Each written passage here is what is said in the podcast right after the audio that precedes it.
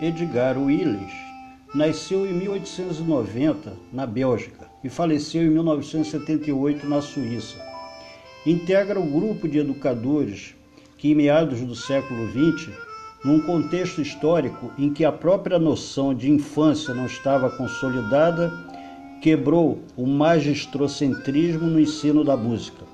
Sua visão se apoiava num paralelo estabelecido entre a vida musical e a vida humana, na relação íntima entre os elementos constitutivos da música e a natureza humana, o que chamou de princípios psicológicos. O método Edgar Willis considera a vivência musical o fio condutor de toda a aprendizagem. Para ele, é muito importante que a criança viva os fatos musicais antes de tomar consciência deles.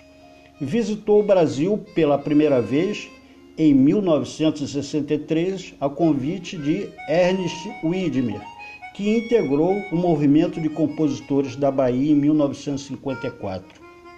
A música que ouvimos ao fundo é Days of Wine and Roses, de Henry Mancini e Johnny Messer, numa interpretação de Toots Tillman, grande gaitista e guitarrista também belga como o nosso educador aqui focado.